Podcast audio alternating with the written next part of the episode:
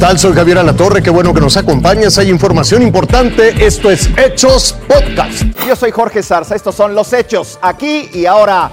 Fue una maratónica sesión luego de cuatro días de discusión ahí en la Cámara de Diputados en San Lázaro con 273 votos a favor, 214 en contra.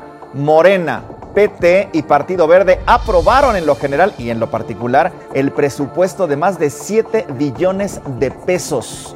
Ese es el dinero que va a ejercer el gobierno federal en el 2022. El PAN, el PRI y el PRD han condenado que los morenistas y sus aliados no aceptaran cambios al gasto y por eso abandonaron la sesión. Así es que cuando venga el presidente a pedirles cuentas sobre su reforma energética, recuérdenles que está muerto. Anoten bien la fecha del día de hoy, 14 de noviembre del 2021, porque está muerta la reforma eléctrica de Andrés Manuel López Obrador y la mató la estulticia de los partidos que apoyan a Andrés Manuel López Obrador. Los dimes y diretes no pararon después de un acalorado fin de semana en la Cámara de Diputados. Lo que molestó a la oposición es que cientos de reservas pendientes de las 1994 que se registraron fueron sepultadas. El presupuesto prácticamente pasó sin cambios, no le movieron ni una coma. Igual y que en los últimos días fue un debate de reproches, de amagos, de gritos, de disfraces. Estoy hablando del Congreso, no de un circo. Sí, antes de que Morena subiera a la tribuna, PAN, PRI y PRD mejor abandonaron el recinto. No podría haberse aprobado otro presupuesto y menos uno alternativo. Habría sido violar la Constitución. No hubo otra manera de responder a las propuestas de los partidos agrupados en la coalición Va por México que rechazarla. Vámonos con las de pasaporte. Otra vez una masacre golpeó al sistema penitenciario en Ecuador. Una balacera entre miembros de bandas delictivas en la cárcel de Guayaquil. La madrugada de ayer sábado dejó al menos 68 internos muertos. En Guayaquil, la historia se repitió. Decenas de muertos y heridos fue el saldo de un motín dentro de la penitenciaría litoral. Nueva disputa entre bandas estalló en el pabellón de los reclusos.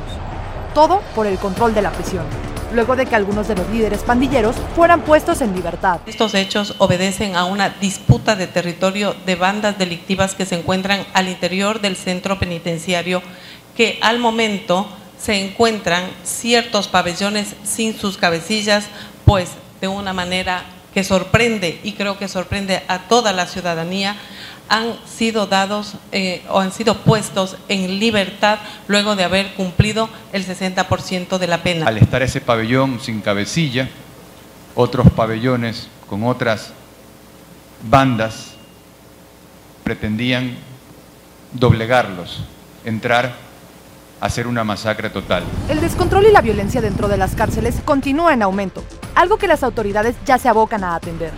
Pero la situación es tan grave que el presidente Guillermo Lazo se pronunció y señaló que se necesitan más herramientas constitucionales para proteger a la población, recuperar el orden de las cárceles y combatir a las mafias.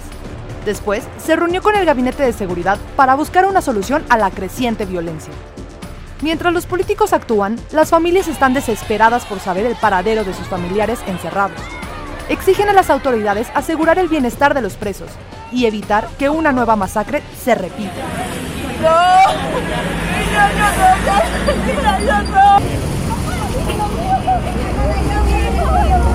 Marisa Espinosa, Fuerza Informativa Azteca. A casi dos meses de que iniciara la actividad volcánica en La Palma, un hombre de 70 años falleció ahí en la zona de exclusión. Junto con otros pobladores, había conseguido un permiso para visitar su domicilio por algunas horas, pero nunca regresó. Al parecer, falleció luego de caer de su tejado mientras le limpiaba la ceniza. Miles de sudaneses salieron a las calles de varias ciudades por todo el país, protestaron tras el anuncio a un nuevo Consejo Gobernante exclusivamente militar en lugar de un compartido con el Consejo Civil. Las autoridades han intentado sofocar la protesta con gas lacrimógeno, con algunos disparos. Los manifestantes fueron arrestados, varios de ellos incluso mujeres y niños.